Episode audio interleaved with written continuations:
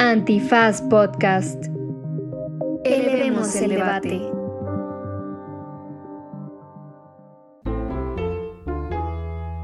No se dice provincia. Costas, pueblos originarios, fronteras y barrios. Espacios que muchas veces solo imaginamos pero no conocemos. No se dice provincia. Compartiendo espacios para conocer distintos Méxicos con Patti de Obeso. La periferia está en resistencia. Muchas veces, desde la ciudad, pensamos que estos espacios son sinónimo de miedo y peligro, pero la realidad de las personas que viven en la periferia es muy distinta a la que imaginamos y queremos acercarte a ella. En este episodio hablaremos de Ciudad Nezahualcóyotl, mejor conocida como Ciudad Neza, un municipio hotel, pues sus habitantes salen a trabajar a Ciudad de México y regresan solo para dormir. Es uno de los municipios del Estado de México con mayor densidad poblacional del país y del propio estado al que pertenece. También hablaremos de Cuautepec de Madero, un barrio de la Ciudad de México derivado de un asentamiento irregular con la llegada de millones de personas a la alcaldía Gustavo Amadero en la segunda mitad del siglo XX. Recientemente se abrió el primer tramo de la línea 1 de Cablebús, Cuautepec, colinda con los municipios de Ecatepec, Coacalco, Tultitlán y Tlalnepantla, en el Estado de México. En este episodio nos acompañan Vianey Hernández, psicóloga y actriz. Vivo en Ciudad de Zahualcoyot, soy profesora de, de teatro para niños, niñas y adolescentes también soy psicóloga y soy comerciante. Me gusta hacer de todo un poco para sobrevivir en este, en este mundo. Y Diana Pimentel, licenciada en teatro. Yo trabajo en gestión cultural porque estoy en la red de Faros. Eh, soy productora y mercadóloga cultural. Eh, pues también hago teatro con Felpudas Teatro y también soy comerciante, igual hacemos de todo, Ambas forman parte de Felpudas Teatro, una compañía feminista que busca la descentralización del arte y la cultura para sensibilizar a las personas sobre temas de género y situaciones que como mujeres periféricas les ha tocado vivir. Hola, ¿qué tal? Bienvenidas y bienvenidos a un episodio más de No se dice provincia. Y hoy tengo dos grandes invitadas. Quisiera preguntarles y que cada quien me responda eh, específicamente del lugar en el que viven ¿Qué significa o qué implica para ustedes vivir en la periferia eh, de la ciudad?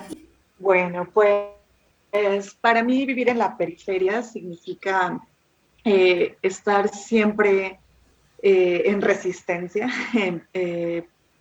habitar como estos, estos espacios que han sido invisibilizados durante muchos años por, lo, por la misma situación de que siempre hablar de la periferia es como ver a, a, este espacio como algo, algo menos que cualquier otro lugar. Entonces, para mí significa también resignificar esos, esos espacios, ¿no?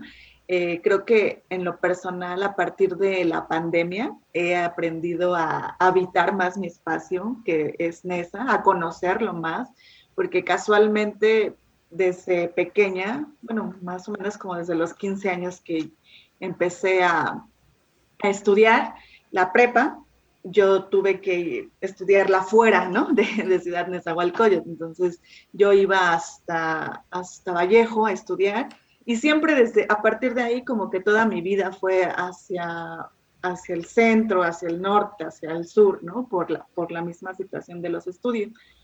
Pero justo ahora, la, ahora he empezado como a mirar este espacio, a resignificarlo y pensando en que en realidad eh, quizás hubo un momento que sí renegué del espacio, pero ahora me doy cuenta de un montón de oportunidades que tiene también el, el municipio, ¿no? Que, que no solamente en las oportunidades como eh, de, cuestión educativas, económicas, sino también en lo cultural, ¿no? Entonces ya no lo veo como antes, o sea, como ese espacio donde no había oportunidades, sino ahora lo veo como un, un, este, un espacio donde yo misma puedo crear mis oportunidades y apoyar a la comunidad. Y para ti, Diana, que bueno, eh, eh, desde Cuautepec, que luego también pues es parte de, de la ciudad, ¿no? Pero eh, también de alguna manera pues lo definimos como la periferia, ¿no? ¿Qué, ¿Qué implicaciones ha tenido para ti vivir ahí y qué significa también para ti la periferia? La verdad es que como que a mí siempre me parecía como como un punto que me volvía interesante. Yo no lo veía como mal, o sea, quizá pecaba un poco de inocente, ¿no? Porque sentía yo que, o sea, cuando vivía más al norte, que vivía yo en Cuautepec, Barrio Alto, pues era muy chiquita. Entonces todos me decían así como, yo vivo aquí a la vuelta, ¿no? Yo vivo aquí a dos cuadras. Y yo siempre decía como que vivía súper lejos y obviamente Cuautepec era un pueblo, o sea, era, había muy poquitas casas, había mucho verde todavía, este, entonces era muy bonito y, para mí era eso, como eh, pues algo bello, o sea, era como un viaje para mí, ¿no? Este, entonces ya después me mudé a La Pastora, que tampoco está tan lejos de Cuautepec, que es así como las faldas del Chiquihuite, o sea, sigue siendo en Cuautepec de alguna forma, pero ya no está tan al norte. Y cuando me mudé ahí, empezaron a o sea, empezó a crecer como el comercio en Cuautepec y se volvió otra cosa, ¿no? Muy diferente a lo que yo recordaba. O sea, ahí ya no sentía yo esa belleza, esa, este, esa naturaleza cerca de mí, ¿no? Era como, ya empezaba a ver lo que todo el mundo empezaba también a decir, como del peligro, toda esta cosa de la piratería, de los robos. Eh, empecé a notar la diferencia, ¿no? De cómo teníamos que transportarnos así lejísimos. Pero aún así, como que cuando era muy chiquita me quedó esa sensación de la belleza de Cuaute. Entonces para mí como que siempre, o sea, yo no, como que nunca dividí. O sea, sí se siente como raro, como que eh, ya es muy distinto, pero para mí sigue siendo muy bonito. Entonces ahora que está lo del cablebús, así yo amo, amo. Mi transporte favorito en toda la vida. Porque aparte me queda Qué chido, como volar, ¿no? De Ajá, está padrísimo. porque aparte me queda así cerquísima. O sea, a un lado de la, de la casa de mis papás está la estación. Entonces yo me subo me voy a la casa de mi abuelita y yo así, viendo el paisaje y sigue siendo, o sea, ya viéndolo de arriba, se sigue viendo como en mis recuerdos de la infancia, ¿no? O sea, se sigue viendo verde y se sigue viendo este como muy exótico, es muy raro porque es como un pueblito, o sea, realmente sigue siendo como un pueblo que a lo mejor, eh, pues por, por la necesidad se volvió comerciante, pero sigue siendo muy bonito. Entonces, como que todo esto del peligro y de, y de toda la parte fea, digamos, este, como que yo la veo muy de lejos todavía. Incluso he platicado con gente. Oigan, y justo, eh, pues ya lo mencionaron ustedes dos, eh, mil cosas se nos vienen a la cabeza cuando hablamos de la periferia.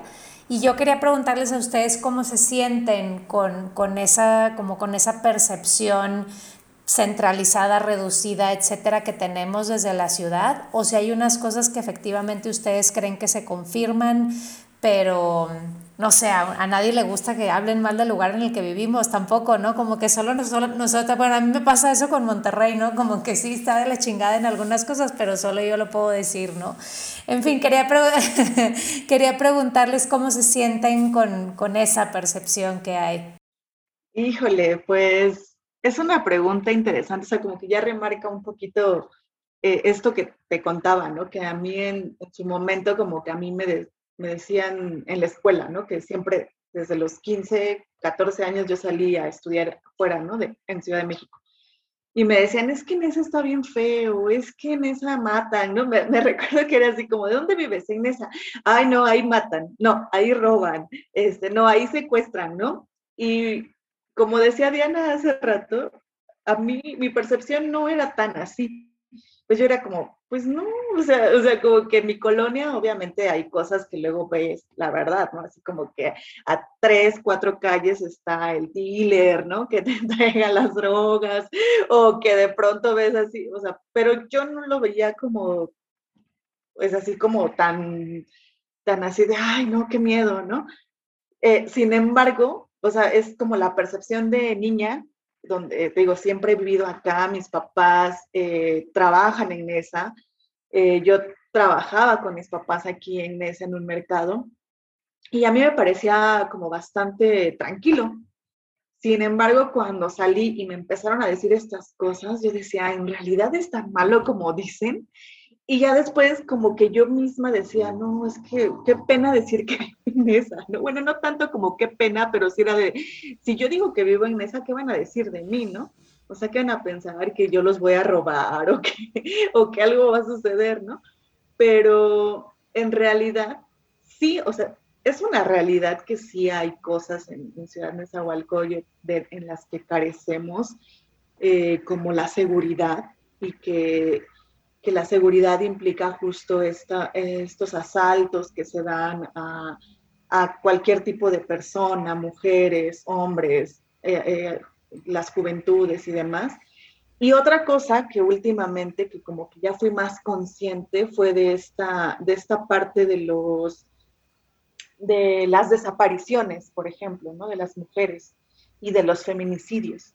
Entonces ahí como que para mí fue así muy, pues muy impactante darme cuenta que eso estaba sucediendo en, en mi municipio, pero yo no me había dado cuenta porque yo siempre estaba fuera de aquí. Creo que hay como las dos caras de la moneda, pero que no solo sucede en, en la periferia, sino también en Ciudad de México. ¿no? Pero como que Ciudad de México siempre es como lo rosita, ¿no? Pero creo que más bien eh, es un problema a nivel nacional pero que siempre se sataniza la periferia porque en la periferia es como, ah, es el barrio y es la gente que no tiene, que no tiene económicamente este, cómo subsistir, ¿no? Eh, como que son mentiras que se van contando, o, no, o sea, no mentiras como porque no sean verdad, ¿no? Sino como rumores, rumores que se cuentan y que los vamos haciendo verdaderos. O sea, eso es algo que a mí me preocupa, ¿no? Es como que precisamente si te dicen que, no, pues es que en, en Cuautepec es súper peligroso, pues la gente lo va creyendo y poco a poco cualquier cosa que pase es como, ah, pues es que es Cuaute, es obvio que te va a pasar. Como estigma, ¿no? Al final del día, de que ya se va, lo van diciendo tanto que ya se va quedando, ¿no? Ajá, o sea, la otra vez me dio mucha risa, pero me preocupé porque estaba yo en la casa de una amiga y se escuchó un balazo. Y yo así dije, como en mi cabeza dije yo, ah, un balazo, ¿no? Casual. Y mi amiga dijo, ¿eso fue un balazo? Y yo, ah, sí. Y de pronto capté que estaba en su casa, pero yo creí que estaba en mi casa, o sea, en la pastora.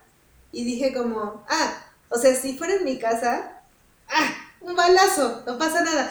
Todo el tiempo balacean. Pero además yo creo que también eso se las he escuchado a las dos y, y me gusta y quizá también es parte de la, de la explicación. ahorita Viana y tú que decías, bueno, salí fuera a estudiar y era pues era la Ciudad de México, ¿no? O sea, es como luego eh, se nota que tienen una apropiación del espacio y, y, y, que quizá como el tiempo y el ritmo se mueve distinto ahí. Quería tocar este punto que también estoy segura que es que se vive en todos lados, pero me gustaría como escucharlas a ustedes cómo lo viven en la periferia. Pues obviamente las mujeres en México en general vivimos más peligro, ¿no? Y vivimos en mucha situación de mucha desigualdad, etcétera, ¿no? De, de ahí tantos eh, pues no sé, creo que todo el revuelo feminista estos últimos años, pero lamentablemente no nos quita de esos peligros o esas situaciones de desigualdad. Entonces, simplemente quería preguntarles eh, cómo lo viven ustedes en, en la periferia. Pues yo creo que es otro punto de partida para pensarlo así en general, o sea, como la violencia primero como en general, ¿no? Que tenemos las mujeres eh, día a día, pero que se vuelve no solo por vivir en mesa, ¿no? sino por la educación que, tenemos todos y todas. ¿no? y la otra eh, que a lo mejor sí tiene que ver un poco con el espacio, ¿no? En donde, en donde habitamos, porque yo recuerdo que de muy niña, o sea, yo nunca me sentí, en, o sea, siendo niña, yo nunca me sentí en peligro, ¿no? Siendo adolescente, sí, o sea, que en en la adolescencia como que hubo los primeros, este, pues, acercamientos de acoso hacia mi persona y que fueron justo en en esa, ¿no? Eh, y el trayecto era como el trayecto hacia la escuela, eso por un lado, ¿no? Y ya más tarde, cuando te comento que ya yo me di cuenta de toda esta violencia que estábamos viendo las mujeres, de las desapariciones y de los feminicidios, eh, pues yo ya como que estaba más alerta, ¿no? Y como que todo el tiempo, o sea, el espacio era de ir alerta, de estar viendo como todo el tiempo qué, está pasando enfrente, a los lados, atrás de mí, ¿no? Y hubo un momento que sí fue como de miedo, ¿no? O sea, como que sí habitaba mi espacio, espacio con miedo. Entonces, eh, en ese sentido, eh, creo que en, la, violencia, no la que yo vivo como mujer, sí se ha dado en mi, en mi municipio, pero también fuera de. Y creo que más bien lo, lo, que ahora trato es enfrentarlo, enfrentar eso, o sea, sí saber que me tengo que cuidar y que existe la posibilidad de que haya algo, pero tratar ahora sí que, que sacar la garra y, este, y verme lo menos vulnerable posible, ¿no? A mí lo que me pasa es que cuando, o sea, como que el hecho de que de que haya un transporte muy limitado, o sea, acá es Bocholandia totalmente, o sea, para bajar del cerro solo puedes tomar taxi o bajar caminando, ¿no? Casi no hay transportes. Entonces todo también se centraliza en una avenida.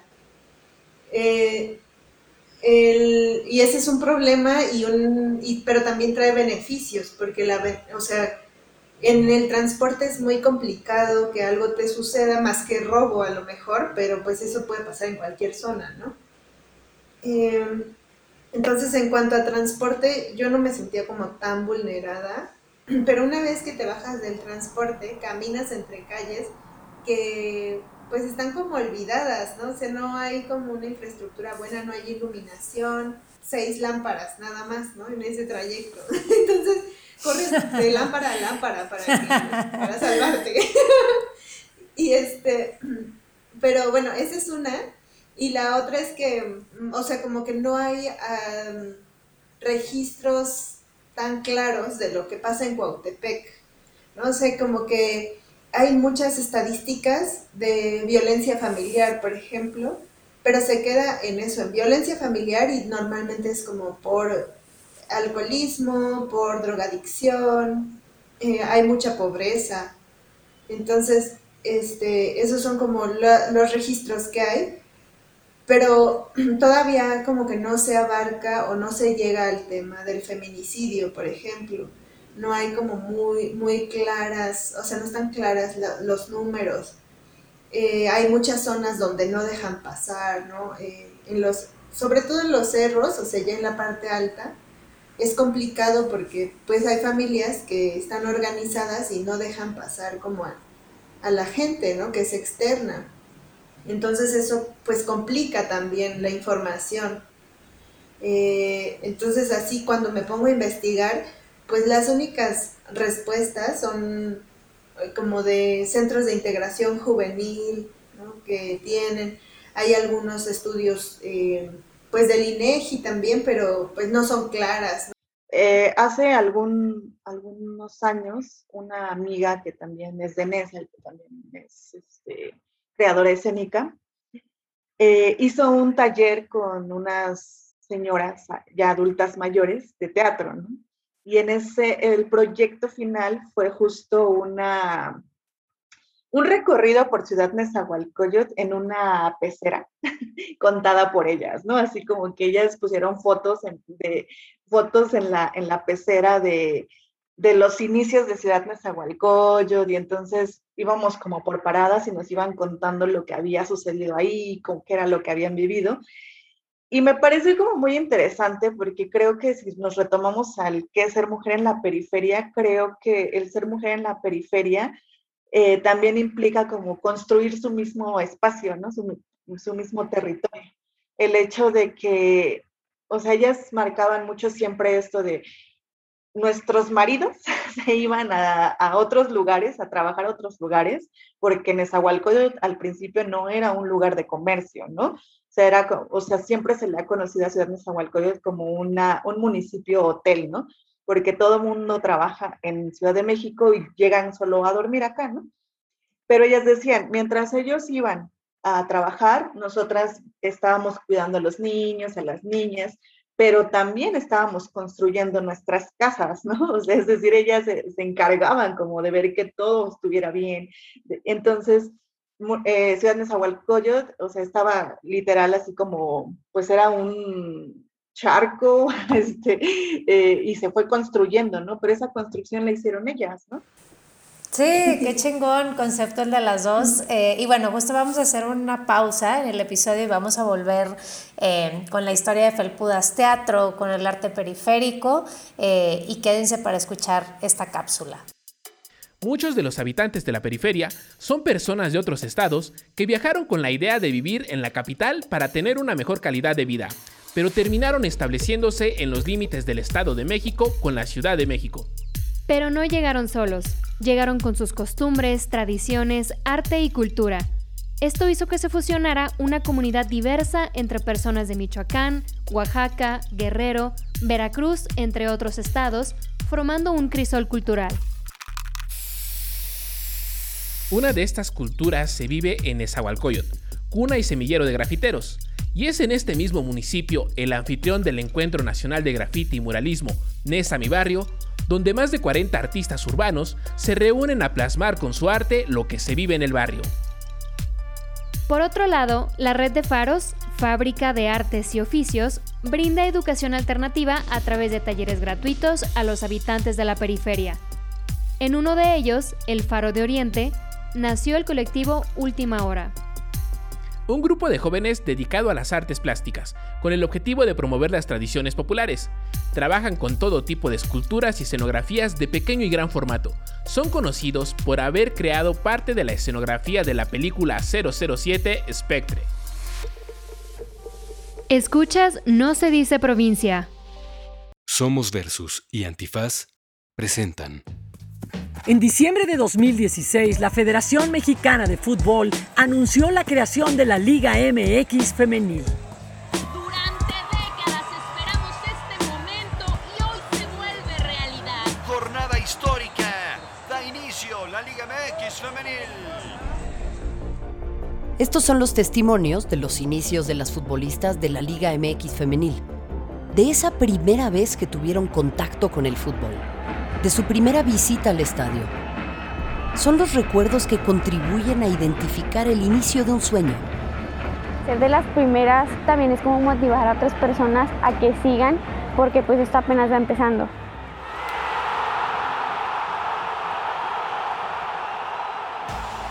Jugar como profesional en mi país representa el que puedo darle un sueño posible a otras niñas que me están viendo.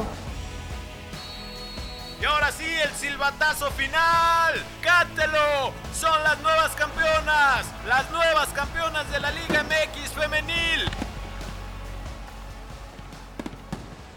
Pioneras, una historia oral de la primera liga de fútbol profesional en México. Disponible en cualquier plataforma para escuchar podcast.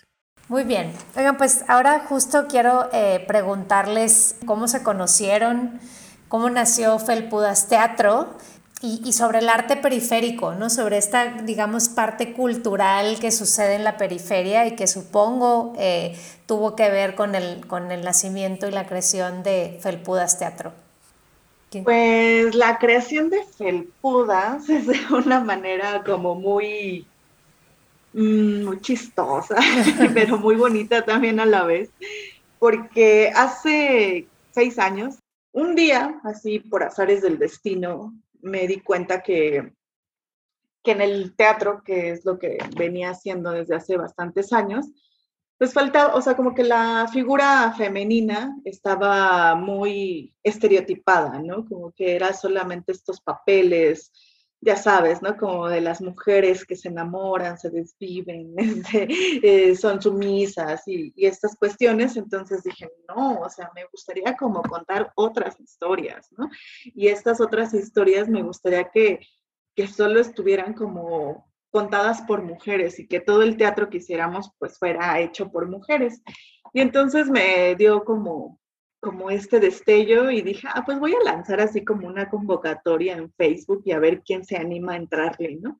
Entonces, entre, entre ese post que se, hacen, que se hizo en Facebook, pues varias este, comentaron. Y nos reunimos y entonces en esa reunión estuvo Diana, y pues sí, como que yo ya estaba también como eh, en búsqueda, ¿no? De, de cómo solucionar las problemáticas que yo sentía que tenía como mujer, pero sentía yo también que era todavía como mal visto. Digo, si ahorita todavía el feminismo tiene problemas, o sea, hace seis años era otra cosa totalmente diferente. Entonces yo sí me sentía luego así como, ayúdenme, porque para mí, yo o sea, como que mi escuela era mi vida, porque cuando estás en la universidad como que te viertes, ¿no? Así como que todo se va para allá. Entonces yo sentía como que no tenía amigas que sintieran lo mismo. Y cuando vi ese, ni siquiera sé muy bien cómo es que tenía yo a Vianey agregada, ¿no? en primera, porque no la conocía. Pero pues ya la, vi el post y dije, bueno, lo intentaré, a ver qué va a pasar. Y pues ya llegaron un montón de personas que yo creía que ya se conocían. Y en realidad nadie de las que estábamos ahí nos conocíamos. Eh, o sea, el punto en común era Vianney, porque pues todas vieron el post de Vianney. Pero en realidad ninguna de nosotras nos conocíamos Oye, Viana, y justo, eh, o sea, bueno, esto, eh, ¿existe el arte eh, en la periferia y ahí es donde se insertó Felpudas Teatro? ¿O más bien es algo también que desde ahí ustedes crearon como ese espacio para, para el arte? Mm, yo creo que una de las premisas de Felpudas siempre ha sido como la descentralización, ¿no? De, la, de las artes, de la cultura, ¿no? Y bueno, como te comentaba, esta Diana y yo eh, estamos de alguna forma formadas desde esta educación del teatro popular y para nosotras era elemental poder ir, o sea, incidir en nuestras propias poblaciones, ¿no? Porque de pronto como en esas tantas reuniones que teníamos decíamos, es que siempre todo es como el teatro en, en el centro, en el centro, en el centro, Coyoacán, o sea, como que espacios estos que pues, ah, o sea, son como justo, ¿no? O sea, siempre se centraliza todo. Entonces decíamos, es como, estaría como muy bonito que en vez de que fuéramos a esos lugares, más bien ocupáramos nuestros propios espacios, ¿no? Donde vivimos. Y que, o sea, la verdad es que sí existe ese arte, o sea, el arte periférico existe. De hecho, yo siento que Nesa es uno de los lugares donde más se ha desarrollado. O sea, tiene que ver con esto que dice Vianey sobre la construcción de su territorio, ¿no? Al final de cuentas, siento que sí es como un municipio fuerte. O sea, eh, creo que se han desarrollado muchas iniciativas y que han tenido muy buen recibimiento por esta fortaleza que tiene la comunidad. Eh, entonces, la verdad es que ha habido un montón de gente antes que nosotras, ¿no? O sea, nosotros no inventamos el hilo negro. Más bien nosotras estamos solo encaminando eso a, pues a nuestro interés, que es como el género, ¿no? O sea, la, la brecha. Ahí.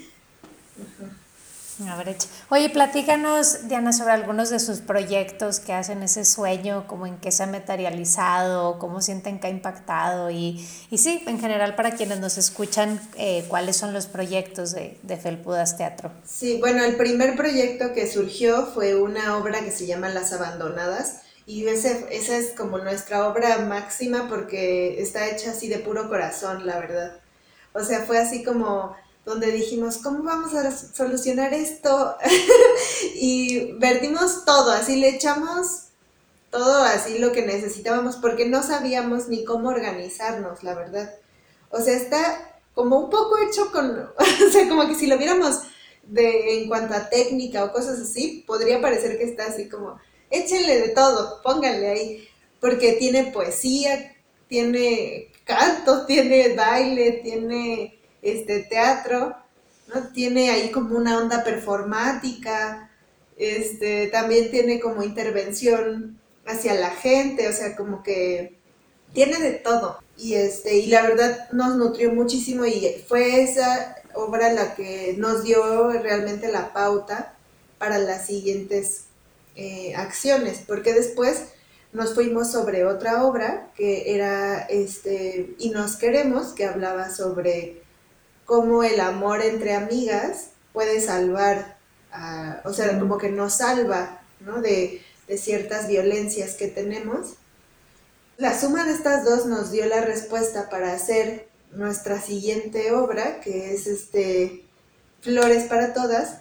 Y Flores para Todas es una recopilación de casos reales de mujeres que han desaparecido. Y estas mujeres que han desaparecido que tienen una historia atrás, o sea, toda, toda la vivencia de esta persona, como se ve reflejada en la escena, y mandar como un mensaje esperanzador para que entonces no se quede como en, en, en estado contemplativo de, pues, de esto que decía Viana y de vivir con miedo, sino accionar, qué se va a hacer, qué vamos a lograr con esto. Eh, Diana y yo empezamos a platicar, ¿no? De lo importante que era, pues ahora volver a retomar esta idea, ¿no? De la educación popular y decidimos crear eh, este, talleres, conversatorios que, habla, que hablarán sobre todo lo que se vincula con la violencia de género. Y así es como desde hace año y medio hemos creado tres, este, como que se ha dividido en, tres periodos. Uno donde primero solamente hablamos, o sea, hubo conversatorios que, las, que lo dieron algunas chicas que, que, son, que han colaborado con nosotras, que son psicólogas. Y estos conversatorios pues se dieron como en estas plataformas digitales, en, Zoom principalmente.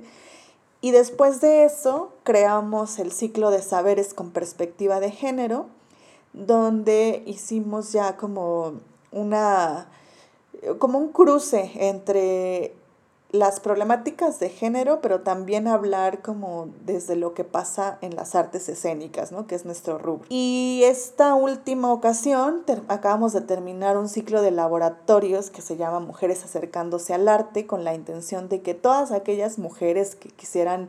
Eh, acercarse a las artes escénicas principalmente, porque es lo que nosotras manejamos, eh, se dieran la oportunidad, ¿no? El chance de explorar el cuerpo, la voz, poder explorarlo ya en una idea, ¿no? O sea, creo que la pandemia eh, como que nos impulsó a hacer esto que veníamos pensando desde hace mucho, pero que no lo hacíamos por tiempo, por miedo, ¿no? O sea, por un montón de cosas. Y que fue como un impulso y que este impulso ha llegado, pues, no solo a, a esta, a lo que nosotras queremos llegar, que es la periferia, eh, de, de, los municipios del Estado de México o de la periferia de la Ciudad de México, sino que también ha traspasado, ¿no? Porque afortunadamente hemos tenido como la, la audiencia de otras mujeres que han sido de otros estados de la República que por alguna razón llegaron a, a, nuestros, a nuestros talleres, a nuestros conversatorios, y de ahí se han desprendido otra vez estos vínculos con, con otras mujeres, esta red se va ampliando. No, qué increíble, me encanta escucharlas y de veras las felicito además por justo además en ahorita tiempos tan difíciles ustedes verle oportunidad y llegarle a tantas mujeres y, y sobre todo esto que decían en un inicio de cómo hacerlo en el lugar que viven, ¿verdad? Y vencer esta centralización y esta, bueno, creo que también pues, se entenderá para algunas personas que sales de tu lugar, ¿no? Y, y vas a otro y ya te un poco te olvidas, pero qué, qué chido que ustedes han decidido pues primero conectarse entre ustedes y con otras mujeres y luego hacer este, este proyecto. ¿no? Y ya para ir cerrando, pues nada, preguntarles si tienen como algún mensaje final para quienes nos escuchan desde alguna ciudad o para quienes nos escuchan desde la periferia también de alguna ciudad, si tienen como algún último mensaje, anécdota, algo que quisieran compartir. Mm, pues yo creo que lo yo les las invitaría y los invitaría a que analicen su entorno. O sea, yo creo que dentro de la periferia hay muchos recursos, muchas cosas que son útiles y que son este, maravillosas también y como que hay que hay que quitarnos ese chip que nos pusieron de que todo tiene que estar, o sea, todo tiene que ser aprobado en el centro para que funcione. Porque no es así, o sea, realmente si nos damos cuenta en la periferia mucho, hay muchísimas cosas artísticas, por ejemplo, lo que pasa es que todos los artistas se mudan a la ciudad para, para funcionar. Pero si nosotros, o sea, si nosotras empezamos como a trabajar para que esos espacios se vayan abriendo esas posibilidades en la periferia, entonces poco a poco el espacio periférico va a ser adecuado para habitar, o sea, para habitar todas esas expresiones y ya no se van a necesitar este, mudar o andar volteando hacia otras partes. Yo creo que para nosotras las mujeres a veces eh, las oportunidades pudiesen parecer como menores y que sí, ¿no? O sea, Sí, o sea, yo lo que les diría a las mujeres que nos están escuchando principalmente es que ellas tienen como un, una idea, un sueño y que piensan que no pueden alcanzarlo porque viven en la periferia y porque la periferia siempre está estigmatizada, que logren acercarse con otras mujeres que también están en su entorno y crear entre ellas esta comunidad y, creer creérsela que ellas pueden construir otras, otras formas de vida, ¿no? Y que pueden este, hacer redes y que estas redes siempre, siempre pueden ir a más. Entonces yo creo que es, el mensaje sería ese, ¿no? Que a veces una se siente sola en el mundo, pero no está sola. Hay otras mujeres cómplices que están dispuestas a caminar, eh, a hacer ese recorrido, ¿no? Y creo que las invitaría a, buscarlas, ¿no? Al ir al encuentro con esas otras mujeres para construir otras, otras formas posibles de habitar sus espacios, ¿no? Qué chido, qué lindos mensajes, de veras que me encantó eh, escucharlas, conocerlas, conocer su historia. Eh, para quienes nos escuchan, estamos grabando este podcast eh, a las 10 de la noche, lo estamos terminando de grabar. Diana y Vianney son súper chambeadoras y se hicieron el tiempo para estar aquí con nosotras el día de hoy. Entonces, de veras, les agradezco muchísimo compartir sus historias, su tiempo. Eh, y bueno, siempre serán bienvenidas en este espacio. Y para todos ustedes que nos escuchan, nos escuchamos en el siguiente episodio de No se dice provincia. No se dice provincia. Espacios que muchas veces solo imaginamos pero no conocemos. Costas, pueblos originarios, fronteras y barrios. No se dice provincia. Compartiendo espacios para conocer distintos Méxicos. Con Patti de Obeso. Antifaz Podcast. Elevemos el debate.